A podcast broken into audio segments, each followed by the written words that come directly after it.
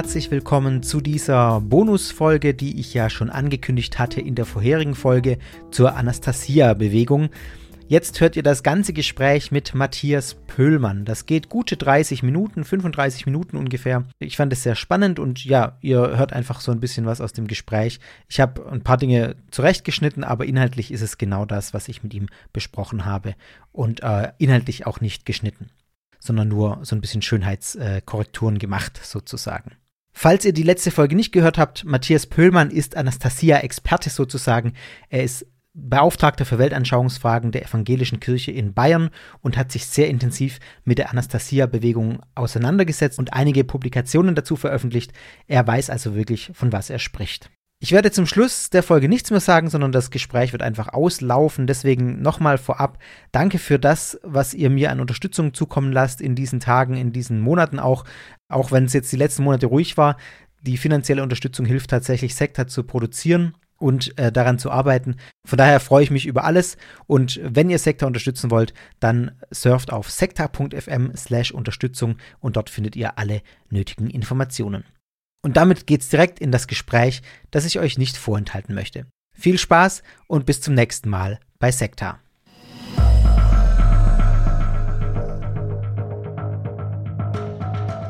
Ich würde einfach mal anfangen mit der Frage, wenn jetzt jemand noch nie was von der Anastasia-Bewegung gehört hat, was würden Sie sagen, worum handelt es sich bei der Anastasia-Bewegung?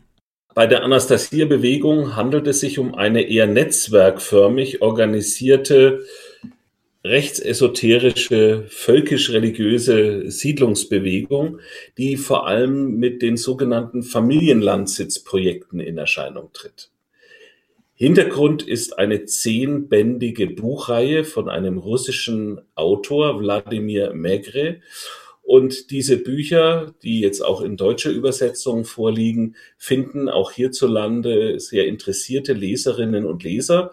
Und es gibt eben einige, die jetzt dazu übergegangen sind, die das entfaltete Gedankengut in den Büchern jetzt eben in die Praxis umzusetzen.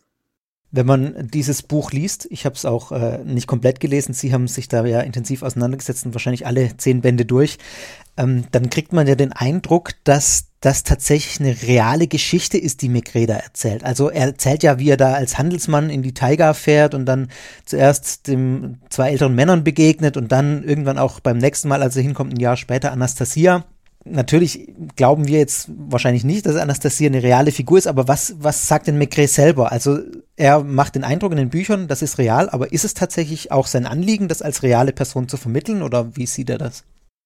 Ich denke, das ist das Spiel von Maigret, den Eindruck zu erwecken, Anastasia sei eine real existierende Figur und Person. Gleichzeitig muss man sagen, es ist ja alles sehr fiktional. Vor einigen Jahren gab es in St. Petersburg eine Frau, die behauptet hat, sie sei Anastasia. Und es kam schließlich zu einem Gerichtsprozess, denn Maigret wollte das nicht auf sich sitzen lassen. Und da musste er eben erklären, dass äh, Anastasia eine fiktive Gestalt ist, also im Grunde genommen eine Erfindung äh, von ihm, von dem Schriftsteller.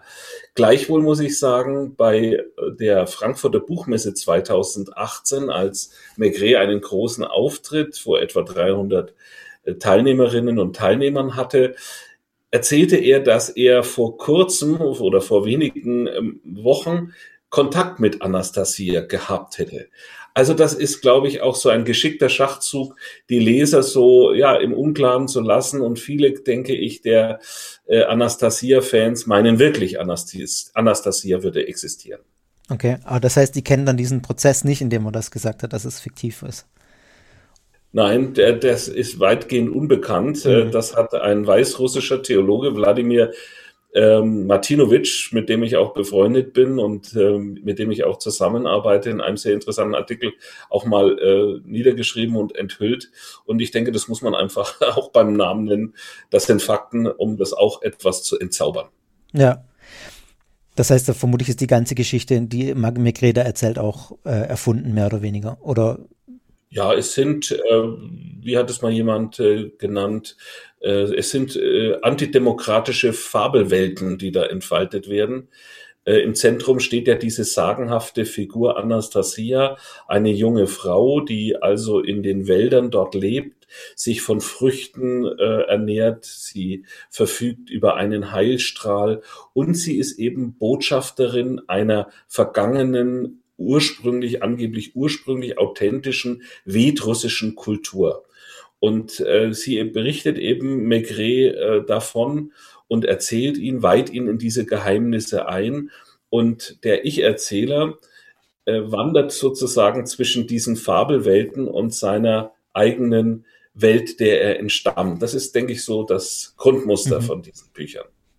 Jetzt haben Sie selber angesprochen, das Ganze spielt ja in Russland oder beginnt auch in Russland. Jetzt reden wir als Deutsche darüber, weil Anastasia in den letzten, also ich habe es jetzt wahrgenommen, im, in den letzten zwei Jahr, zwei, drei Jahren habe ich es tatsächlich wahrgenommen. Ich weiß, dass es schon ein paar Jahre länger in Deutschland ist. Wie, wie ist das nach Deutschland gekommen? Was, äh, oder kann man dazu was sagen, wie das den Sprung gemacht hat hier rüber dann? Also es äh, begann äh, mit ursprünglich äh, aus Russland stammenden Männern, die soweit meine Recherche, Recherchen das ergeben haben. Sie entstammen einem vegetarischen Zirkel aus St. Petersburg und sie hatten die Idee, diese Bücher, die sie ja schon kannten und auch in Russland gelesen hatten, ins Deutsche zu übersetzen. Einer von ihnen fuhr dann direkt zu äh, Megre und fragte ihn und bat ihn um Erlaubnis, dass sie diese Bücher hierzulande auch übersetzen dürfen. Megre gab seine Zustimmung und dann erschienen also diese Bücher zunächst mal in einem kleinen Verlag Verlag. Maigret scheint da etwas unzufrieden gewesen zu sein, weil die Verbreitung nicht so ganz so groß war. Und schließlich äh, hat es dazu geführt, dass diese Buchreihe in zwei unterschiedlichen Verlagen erscheint. Einmal in einem Esoterik-Verlag, äh, Silberschnur, und in einem Schweizer Verlag, dem Govinda Verlag. Mhm. Und die Auflagenhöhe ist nicht bekannt. Wenn man aber sich die Einzelbände anschaut, kann man beobachten, dass einzelne Bände schon fünf, sechs Auflagen erlebt haben. Okay. Und meine Recherchen ergeben, ich mache das manchmal, dass ich dann auch in Esoterikbuchhandlungen gehe und wenn ich dann sehe, dass diese Anastasia-Bücher auch im Regal stehen, frage ich auch mal die Buchhändler, was ist denn das für eine Buchreihe und wird die denn gelesen? Meine letzte Befragung war in Hamburg in der großen Esoterik-Buchhandlung dort. Und da sagte mir der Verkäufer, ja, das sei eine Schamanin und ähm, sie entfaltet also so eine Art Geheimwissen. Ich fragte dann, ja, findet denn das auch hier Interesse in Hamburg, in der Großstadt? Und da sagte der Verkäufer auf jeden Fall, viele Menschen sehnen sich nach einem Leben fernab der Urbanität, naturnah, Selbstversorgung, also aus grauer Städter Mauern, wenn man so will, zurück aufs Land und dort eben mit der Natur im Einklang lebend. Das ist mhm. so ein bisschen auch das Grundbedürfnis, das hier angesprochen wird. Und das ist dieses Konzept dieser Familienlandsitze, oder? Können Sie da noch ein genau. paar Sätze dazu sagen, was es damit ja. auf sich hat? Also ähm, das ist sozusagen die Praxis. Das heißt, dass man jetzt ein ein Hektar großes Grundstück selbst bewirtschaftet. Es geht aber jetzt nicht nur um Ökologie, sondern man soll da auch ein Paradies schaffen. Das sind auch Räume der Liebe, wie es genannt wird. Man soll dort auch seine Ahnen bestatten. Und wenn also die Liebe eine so hohe Schwingung erreicht hätte, wäre es auch möglich, mit diesem Familienlandsitz als kleines Paradies sogar andere Planeten zu bereisen. Also da kommt schon ein bisschen Science Fiction mit ins Spiel. Also das ist mehr als nur im Grunde ein, ein ökologisches Projekt, sondern das ist äh, sozusagen eine Art Sozialutopie, die da entfaltet wird, mit dem Hintergrund eines eher konservativen Familienbildes, also das heißt Mann und Frau und Kinder. Ähm, und äh, die Frau, äh, ja, wird eben äh, doch stark auf die äh, klassische Rolle sozusagen festgelegt, äh, dass sie eben dem Mann auch äh, so zu dienen hat. Und das passt natürlich jetzt gar nicht so in diese Modernität. Und das ist, glaube ich, auch so ein bisschen der Reiz für manche, dass man sagt, jetzt hier kommt also ein ganz anderes Modell jetzt zum Tragen, das wieder die Familie sehr stark betont, auch die Geborgenheit fernab von dieser globalisierten Welt und im Einklang mit der Natur leben. Das ist für viele, denke ich, der besondere Reiz. Nur nochmal als Verständnisfrage, das ist alles was, was Maigret in diesen zehn Büchern entfaltet oder ist da, gibt es da noch, äh, noch mehrere Werke oder weitere Ausführungen, in denen das dann äh, so dargelegt wird, wie Sie es jetzt dargestellt haben? Ja, also ist, äh, äh, ist so, dass das ja insgesamt zehn Bände umfasst wobei Band 8 zwei Teilbände umfasst, 8.1 und 8.2. Und der neunte Band ist äh, eigentlich noch nicht geschrieben. Den sollen Anastasia-Anhänger selbst schreiben, äh, vor allem im Blick darauf, welche Erfahrungen sie mit der Errichtung von Familienlandsitzen mhm. gemacht haben. Äh, in den Büchern selbst wird es also etwas breit angelegt. Es wird auch erzählt, dass der Ich-Erzähler dann auch ein Liebesverhältnis mit Anastasia eingeht. Er hat dann auch zwei Kinder mit ihr. Es werden ähm, alte Bräuche erläutert. Ähm, aber das ist nur das eine. Es gibt eben auch Themen, die gerne nach außen hin unterschlagen werden oder geleiert werden. Das sind einmal äh, antisemitische Aussagen. Dahinter steht eigentlich eine große Verschwörungserzählung. Mhm. Das heißt, eine kleine Clique von Priestern würden also die Welt, das Weltgeschehen bestimmen und deren Ziel mit einem Hohepriester an der Spitze, es ist die Rede von Leviten, das sind natürlich jüdische Priester, die würden also versuchen, Anastasia aus dem Weg zu räumen. Und Anastasia wird als eine Art Erlöserfigur dargestellt.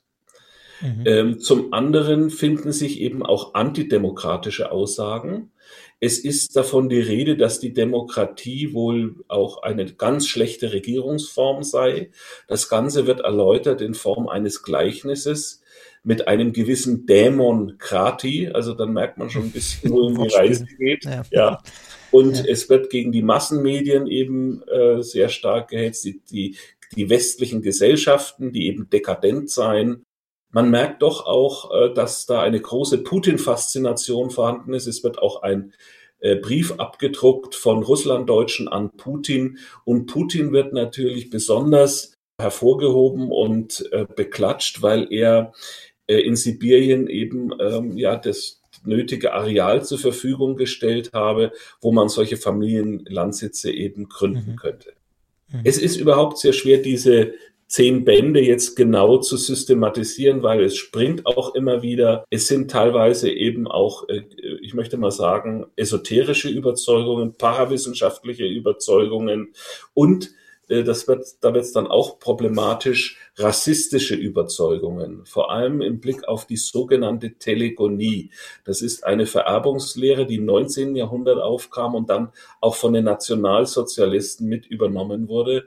Und zwar im Blick auf äh, das äh, Erbe des ersten Männchens. Da wird eben behauptet, dass der erste Sexualpartner einer Frau einem späteren Kind äh, den Geist und auch das entsprechende Blut sozusagen aufdrücken würde. Und wenn eine Frau dann eben Geschlechtsverkehr mit äh, anderen Männern hätte, würde also das erst, der erste Mann, der erste Sexualpartner sozusagen in der Vererbung sich auch auswirken. Und da wird es natürlich sehr krude. Das, was Sie jetzt beschrieben haben, ist dann auch das, was Sie wahrscheinlich dazu bringt, das Ganze als rechtsesoterisch zu bezeichnen. Also dieser Begriff Rechtsesoterik begegnet ja häufiger. Was, was kann man denn darunter verstehen? Was ist denn Rechtsesoterik? Also das ist äh, zunächst mal der Begriff der Esoterik. Äh, heißt ja, dass hier ein höheres Wissen beansprucht wird, ein besonderer, äh, höherer Erkenntnisanspruch. Und wir können beobachten, dass es eben innerhalb der Esoterik-Szene durchaus auch ja eine Art Rech äh, Offenheit gegenüber rechtsextremen Strömungen gibt. Äh, das ist häufig der Fall im Blick auf Verschwörungserzählungen. Mhm.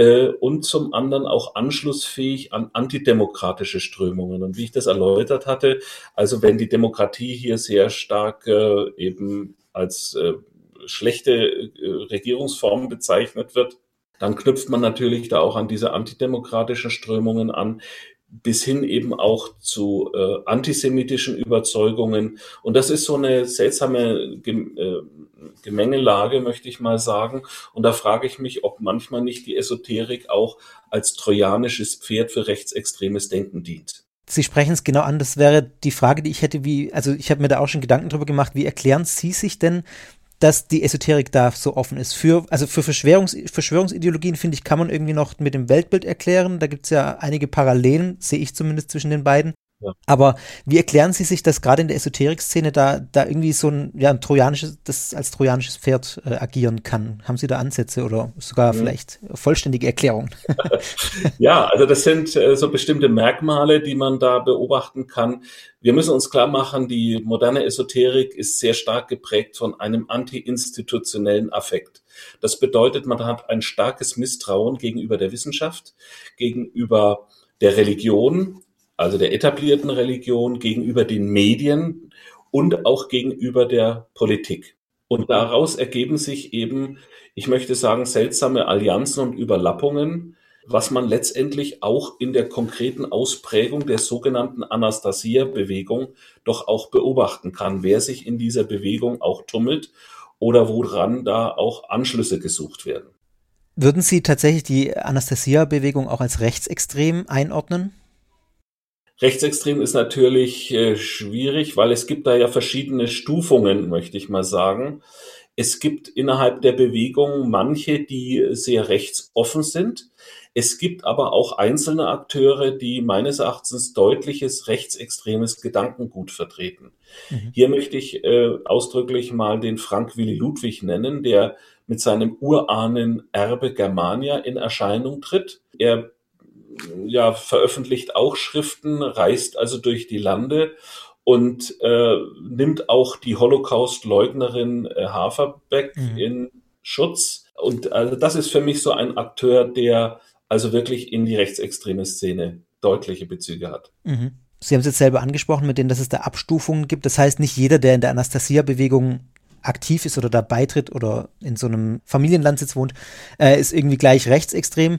Gibt es auch welche, die da tatsächlich mit dieser Ideologie an sich nichts zu tun haben, sondern rein aus Ökogründen zum Beispiel da dazu sind, weil ihnen die Idee gefällt? Äh, Gibt es überhaupt Erkenntnisse dafür? Man weiß ja vielleicht manchmal auch gar nicht, wer da alles so dabei ist. Ja, das ist äh, wirklich manchmal sehr, sehr schwierig. Es gibt natürlich auch, ich möchte mal sagen, eine Verschleierungstaktik nach außen, dass man eben sagt, wir zeigen den Menschen die schönen Bilder. Ne? Also wenn man sich die Videoclips anschaut, die vor allem aus Russland kommen. Da sieht man eben junge Menschen mit äh, Blumen im Haar, äh, mit folkloristischer Kleidung, die dann im Kreis herumtanzen äh, in der äh, Naturidylle, das wirkt natürlich zunächst mal sehr positiv, angenehm und so weiter. Und es gibt eben manche, die äh, in dieser Bewegung aktiv sind. Naja, die sagen, ich habe jetzt Band 1 gelesen. Und meine Auffassung ist, äh, also Band 1 allein genügt nicht, ein bisschen Anastasia. Man muss sozusagen die Fortsetzung auch anschauen, weil da wird es natürlich dann sehr krude und sehr, sehr problematisch. Und äh, da muss man natürlich genau schauen, worauf lässt man das sich letztendlich auch ein.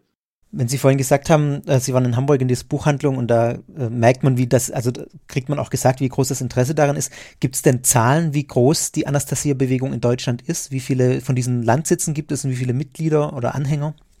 Das ist zahlenmäßig schwer zu erfassen. Anhaltspunkte geben die sogenannten Anastasia-Festivals, die in den vergangenen Jahren stattgefunden haben.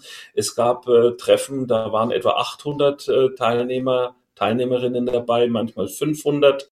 Da kann man natürlich jetzt sagen, okay, das ist keine so große Zahl. Sie sind auch nicht unbedingt jetzt in den sozialen Netzwerken so aktiv, so dass man sagen kann, auch das wäre ein Indikator, weil man ja da eher äh, was den Fortschritt und die Technik angeht, eher zurückhaltend oder sehr, sehr kritisch dem gegenübersteht. Es gibt ähm, Familienlandsitze, eine Überblickskarte vor einigen Jahren zeigte da so 15 bis 17 Familienlandsitzprojekte. Es ist aber davon auszugehen, dass es auch noch private Familienlandsitze gibt, denn es wird immer wieder auch behauptet, in dem Moment, wenn eben nicht Anastasianer diesen Familienlandsitz betreten, könne der damit auch in gewisser Weise verschmutzt werden. Und deswegen müsse man also auch private Familienlandsitze sakrosankt halten sozusagen oder heilig halten, damit die dann äh, nicht von Kritikern wie ich oder von Nichtwissenden beschmutzt werden. Ne? Okay. Es gibt aber auch darüber hinaus in Europa äh, solche Familienlandsitze in Ungarn, in der Schweiz, äh, dann natürlich sehr stark auch in Weißrussland. In Russland ist die Rede davon. Maigret hatte die Zahl genannt äh, von etwa 400 Familienlandsitzen. Mein belarussischer Kollege hat mir erzählt, dass der große Run auf diese Familienlandsitze doch zurückgegangen sei, einfach deshalb. In der Anfangszeit waren das sehr hochmotivierte Leute, die dann äh, ihre Stadtwohnungen verkauft haben, aufs Land zogen und dann plötzlich äh, merkten, hoppla, man verfügt ja gar nicht über diese handwerklichen Fähigkeiten. Mhm. Hinzu kamen dann auch noch Umwelteinflüsse, Klima und so weiter. Im Winter macht das nicht so viel Spaß, im Sommer vielleicht eher, wenn man da ums Lagerfeuer tanzt. Im Winter wird es dann bitterkalt. Mhm. Ja. Und so haben dann eben viele das auch aufgegeben und äh, sind dann frustriert wieder in die Stadt. Mhm. Aber grundsätzlich würde ich schon sagen, Sie nehmen eine Wachs ein Wachstum wahr oder eine Stagnation oder? Es gab so verschiedene Wellen. Am Anfang war die Begeisterung sehr, sehr stark. Also da gab es ja dann viele Aktivitäten. Und dann setzte ja, ähm, also ich möchte mal sagen, ich kam das erste Mal in Berührung mit diesem Thema der Anastasia-Bewegung im Jahr 2015. Und zwar war das ein Projekt, wo Eltern eine sogenannte Leisschule errichten wollten in Prien am Chiemsee. Und da meldete sich dann jemand von dem Gemeinderat, Bauausschuss bei mir und sagte, können Sie uns sagen, was Leis, Leising eigentlich ist? Äh, ich hatte davon noch nie gehört und ja, können Sie uns eine Einschätzung geben? Da habe ich gesagt, ja, bis wann brauchen Sie die denn? Ja, bis heute Abend, da habe ich Bauausschusssitzung. Das ist also wirklich aus der Praxis. Ja. Äh, habe mich dann hingesetzt, habe recherchiert und bin dann auf diesen Anastasia-Zusammenhang gestoßen. Äh, denn auch den Kindern wird in diesen Büchern eine besondere esoterische Fähigkeit zuerkannt, Sie hätten also noch Zugang zu einem ursprünglichen Wissen. Ne? Das ist so ein Grundkonsens auch in der Esoterik-Szene. Sie seien also noch unverstellt und äh, noch nicht so durchrationalisiert und so weiter und vom Verstand verseucht. Ähm, und da gibt es eben auch äh, Anleitungen und Hinweise auf die sogenannte Chetinin-Schule in den Büchern im Kaukasus. Und dieses Leising, das ist ein gotisches Wort, so wurde mir das erklärt, heißt natürliches Lernen. Und äh, diese Lerngruppen, äh, es ist eigentlich keine Schule, das ist eine Mogelpackung, das sind Lerngruppen, wo eben mit Schautafeln gearbeitet wird, wo eben die jüngeren Kinder die älteren unterrichten, weil die jüngeren ja noch Zugang zu diesem höheren Wissen haben sollen. Und das war also das erste Mal, dass mir das Thema begegnet ist. Und zum Zweiten ist mir das Thema dann auch aufgefallen durch eine gemeinsame Recherche mit einer Autorin vom Bayerischen Rundfunk, die einen Film gedreht hat zum Thema grüne Esoterik und braune Philosophie. Und da waren wir beide dann eben auf Recherche, wo eben auch diese Vernetzungen von einzelnen Akteuren aus der rechten Esoterik und aus der Anastasia-Bewegung deutlich geworden sind. Würden Sie sagen, von der Anastasia-Bewegung geht eine Gefahr für die Gesellschaft aus? Also das kommt immer so ein bisschen darauf an, wo die Anastasianer äh, tätig sind. Denken wir an so Familienlandsitzgründungen äh, wie etwa im Ostharz in Wienrode. Da war ich vor zwei Jahren, im, also im Oktober 2019 und hatte dort einen Vortrag gehalten über die Anastasia-Bewegung, weil dort eben solche Familienlandsitze und Projekte von Anastasianern liefen. Es war eine Bürgerversammlung und es war mein bisher einziger Vortrag, den ich unter Polizeischutz gehalten habe. Äh, denn die Bürgerversammlung sah so aus, dass da eben einerseits Anastasianer, die Gründers, Gründerehepaar Mike Schulz und seine Frau auch da waren. Es wurden dann eigentlich nur die zugelassen, die auch zu dieser Bürgerversammlung eigentlich mitgliedsmäßig gehören. Es waren etliche Anastasianer da, die auch aus Berlin äh, eingeflogen waren. Die standen dann draußen und sangen dann irgendwelche Lieder, um zu protestieren. Und im Publikum waren auch viele Verschwörungsgläubige, die letztendlich ja auch das, äh, das Anastasia-Projekt unterstützt haben und was natürlich erschwerend hinzukam, das ist eine Gegend, wo die AfD fast 24 Prozent Stimmenanteil hat. Und äh, das ist also mal das eine in, in Wienrode. Und das ist natürlich für die ansässige Bevölkerung gar nicht so einfach, äh, sich da kritisch zu positionieren, weil man mit denen ja leben muss. Und mein Kollege dort, der evangelische Pfarrer, der diese Veranstaltung moderiert hat mit klaren Spielregeln, hat mir dann berichtet, dass äh, dann im Dezember, wo äh, eben diese Anastasia-Siedlung äh, einen sogenannten Julmarkt veranstaltet hat, dass es in diesem Umfeld dann auch zu einem, ja, zur Sachbeschädigung kam, denn äh, die Autoreifen des Gemeindebusses wurden zerstochen und ebenso die Autoreifen einer kritischen Gemeinderätin dort. Und die Polizei sagt also, es gibt da hier offensichtlich doch auch einen Zusammenhang zu äh, diesem Julmarkt und zu dieser Anastasia-Bewegung. Das heißt, abgesehen von der demokratiefeindlichen Ideologie ist tatsächlich auch eine gewisse Gewaltbereitschaft anzunehmen bei der äh, bei, den, bei manchen Anhängern, oder äh, kann man natürlich nicht pauschal sagen, weil sicher nicht alle äh, jetzt die gewaltbereiten Anhänger sind, aber die Tendenzen gibt es. Genau, aber das Beispiel zeigt das ja. Gut, das, man darf da nicht alle über einen Kamm scheren. Es gibt ja noch eine weitere größere äh, Ansiedlung, das ist in Golden Grabo mhm. und dort ist es wesentlich dramatisch. Es sind ja kleine Orte und äh, die kaufen dann also auch Grundstücke auf. Das ist ja auch äh, eine Strategie, die wir auch von völkischen Siedlerinnen und Siedlern haben. Denken wir an bestimmte Gruppen in äh, Mecklenburg-Vorpommern und so weiter. Ne? Dann macht man ja auch auf Öko, man kauft äh, günstige Grundstücke, führt dann auch rechtsextremistische Schulungen für Jugendliche auch durch und so weiter. Und in Golden Grabo ist es auch so, dass da eben teilweise ja die Bevölkerung dann sich öffentlich oder einzelne Teile der Bevölkerung gar nicht mehr öffentlich äußern wollen und eher schweigen, weil sie ja dann die Folgen zu tragen hätten. Aber wenn man sich dann die Videos auch anschaut von den maßgeblichen Initiatoren von Golden Grabo, das ist ja doch teilweise erschreckend, was da gesagt wird, vor allem zur damaligen Flüchtlingsbewegung, äh, wo man dann gesagt hat, äh, vielleicht ist es sinnvoll, auch äh, so Bürgerwehren auch aufzustellen. Also das ging da schon richtig militant zur Sache. Das hört sich äh, etwas gespenstisch gruselig an. genau.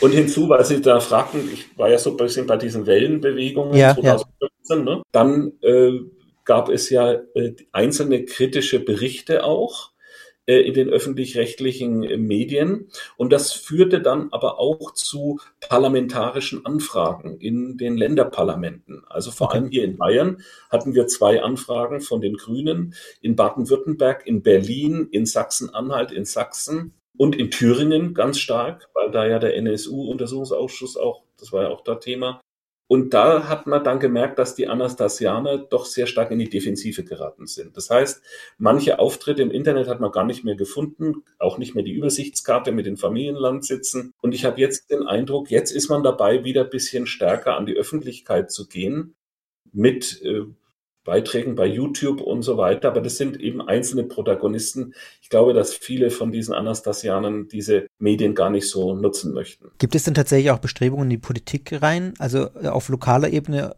wahrscheinlich eher als auf Bundes-, also auf größerer, aber ist, ist da was bekannt oder? Ist mir bisher noch nichts bekannt. Äh, da ist wahrscheinlich der zahlenmäßige Rückhalt noch nicht ganz so groß. Aber wir kennen das ja auch bei anderen Gruppierungen, wenn man mal in einem Dorf sich niedergelassen hat und eine entsprechende Anzahl an Mitgliedern dort auch leben, dass man dann in die Kommunalpolitik drängt. Ich weiß, wovon ich spreche, denn hier in Bayern gibt es das universelle Leben, die in Hettstadt zum Beispiel auch noch im Gemeinderat einen Vertreter der Urchristen eben auch sitzen haben. Mhm. Bei Fiat Lux war das ja auch so. Die hatten ja auch in ihrem kleinen Ort dann äh, ja, letztlich, ja. Da, äh, Icordo war ja auch, glaube ich, da im, im Gemeinderat aktiv. Genau, genau. Ibach, ja, glaube ich. Ja. ja, genau, Ibach. Ja. Ich habe einen Text von Ihnen gelesen, äh, on, der online verfügbar war. Äh, da schreiben Sie folgenden Satz, da wollte ich nochmal was nachfragen. Und zwar haben Sie geschrieben, die Anastasia-Bewegung hat ihren Ausgangspunkt über eine Buchreihe genommen. Der Übergang vom Leser zum Klientenkult ist vollzogen. Mhm. Was genau meinen Sie denn damit? Können Sie da noch mal zwei ja, Sätze dazu sagen? Ja, also ich finde interessant an der äh, aus religionswissenschaftlicher Sicht, sage ich mal, äh, diese Entwicklung, dass eben aus einem Buch äh, äh, oder aus einer Buchreihe dann eine konkrete religiöse oder neureligiöse Bewegung entsteht. Mhm. Vom Eindruck her muss ich sagen, als ich diese Anastasia-Bücher gelesen habe, hat mich das doch äh, so vom Strickmuster erinnert an die Nebel von Avalon. Ja. Von Marion Zimmer Bradley. Ne? Also mhm. da geht es ja auch um eine äh, sozusagen Urkultur, da in dem Fall um das Keltentum mit einer Priesterin, also auch eine Frauenfigur, was ich sehr interessant finde. Und so ähnlich ist es ja auch bei Anastasia. Ich habe dann mir manchmal schon gedacht, naja, ist das nicht vielleicht auch New Age auf Russisch? Ne? Also das, was wir so in den 1970er, 80er Jahren hatten. Und ähm, insofern ist der Übergang eben sozusagen von einer Gruppe, die diese Bücher liest, ich meine, die gibt es ja heute noch, ohne dass man jetzt das in die Praxis äh, überführen möchte. Und da würde ich eben wirklich unterscheiden zwischen dem sogenannten Leser, Leserinnenkult und dem Klientenkult. Das heißt, dass man eben diese Dinge in die Praxis umsetzt und eben neue Mitglieder auch anwirbt. Deutlich geworden ist mir das auch beim Besuch der Frankfurter Buchmesse 2018. Ich habe ja erzählt, so etwa 250 Teilnehmende und es waren vor allem Russlanddeutsche, vor allem junge Frauen auch, die dann äh, ihre russischen Originalausgaben der Anastasia-Bücher bei sich hatten und sich die dann von Maigret haben signieren lassen. Was für ein Interesse würden Sie denn Maigret unterstellen? Also ist es ein rein finanzielles Interesse bei ihm oder ist, da, oder ist er davon überzeugt? Also gut, wenn er selber zugibt, das war es nicht. Also es ist immer ein bisschen schwierig, da von außen zu urteilen. Aber was würden Sie da sagen? Also vom Werdegang ist Maigret Kaufmann. Ja. Und Sagt schon Vielleicht beantwortet das schon die Frage. ja. Äh, ja. Und er hat äh, dann natürlich auch einen Verlag gegründet, äh, The Ringing Cedars of Russia. Es kam dann ja auch, ich habe mich ja mit der Geschichte auch befasst von dieser Anastasia-Bewegung, zunächst mal auch hier in Deutschland zu Lesereisen. Lesereisen, das heißt, dass Megre eben nach Berlin kam, wo dann erstmal so 100, 200 Leute dann da waren.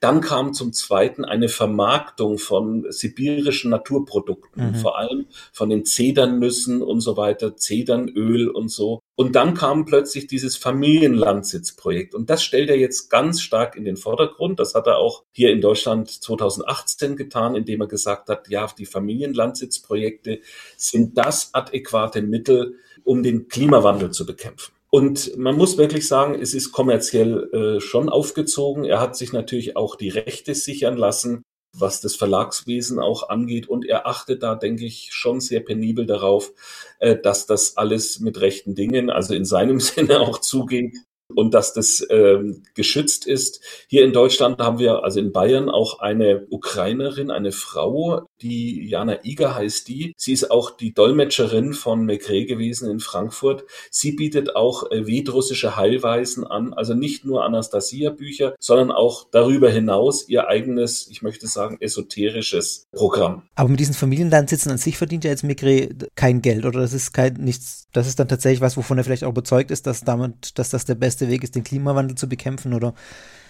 ja. Ja, oder damit auch Anhänger natürlich bindet. Natürlich, wenn man das genau. ja, ja, okay. Ja, genau, das ist, er hatte damals auch angekündigt, er möchte wieder am liebsten äh, nach Deutschland kommen und eben mit den Anhängerinnen und Anhängern da auch zu diskutieren und vielleicht neue auch zu gewinnen.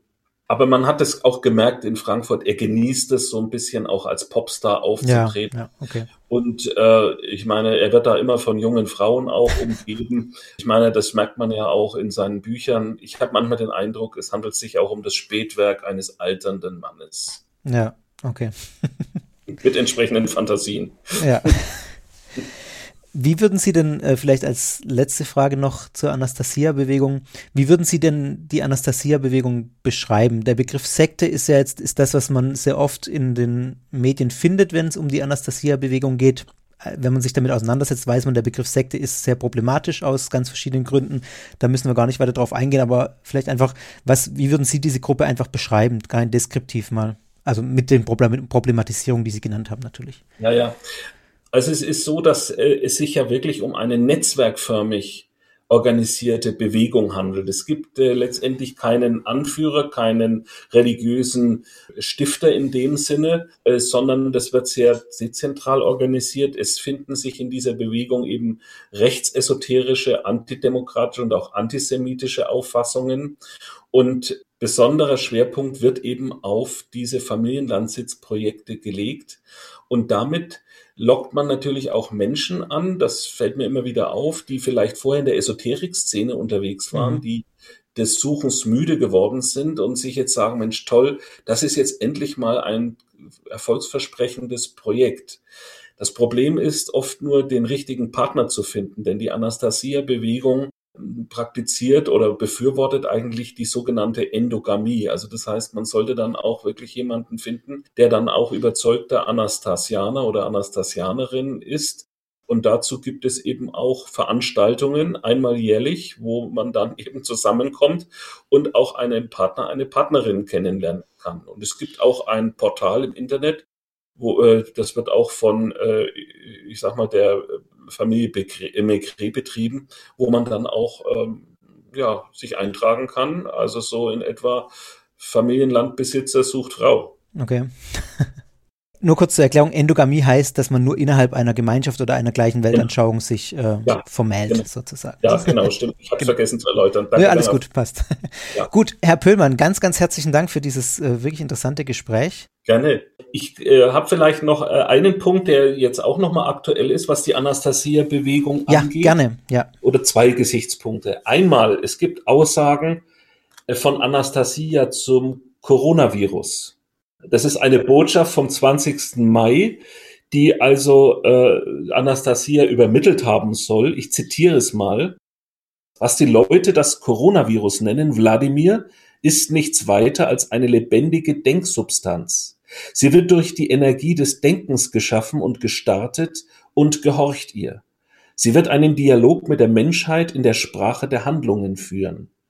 Und dann an anderer Stelle, Wladimir Maigret, schaue dir die Situation genau an. Diese unsichtbaren Kreaturen haben Menschen auf der ganzen Welt gezwungen, ihre oft schädliche Produktion einzustellen, sich in ihren Häusern zu isolieren, über ihre Zukunft und die Zukunft der gesamten Menschheit nachzudenken. Sehr spannend. Ja, so wird also das Coronavirus ja. erklärt. Und ähm, die zweite Bemerkung, die ich noch machen wollte, also zur kritischen Einschätzung und zur Distanzierung. Es gibt interessanterweise eine kritische Stellungnahme des äh, Verbandes für Permakultur, die sich also von diesem Anastasianismus äh, ganz klar distanzieren, weil viele Anastasianer auch mit Permakultur beginnen. Und zum Zweiten gibt es auch eine kritische Distanzierung von den Ökodörfern. Es gibt einen Katalog, der nennt sich ähm, Eurotopia, Eurotopia.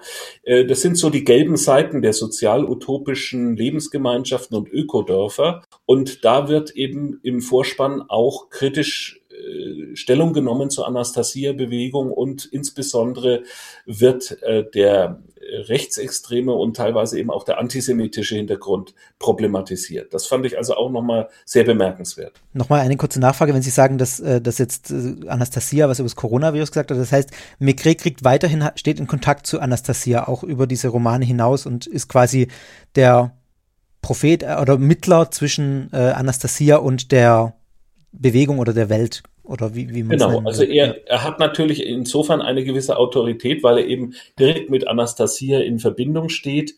Und das fand ich jetzt eben interessant, dass er da also noch aktuelle Botschaften bekommt. Ja. Ich dachte, Anastasia ist jetzt sozusagen, ähm, der Kanon ist abgeschlossen. Mhm. ähm, Kanonisierungsprozess noch nicht zu Ende. Genau, und jetzt gibt es sozusagen auch neue Offenbarungen ja. über die Buchdeckel hinaus.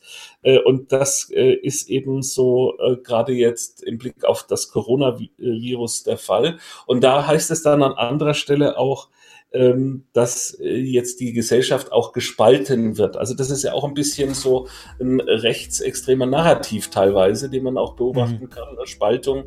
Wir lassen uns nicht spalten, wie es bei den Querdenkern heißt. Ne? Und ja, also das ist schon interessant und das wird eben auch von überzeugten Anastasianern aufgegriffen, etwa auch von dem schon bereits erwähnten Frank Willi Ludwig. Dann ganz herzlichen Dank. Gerne.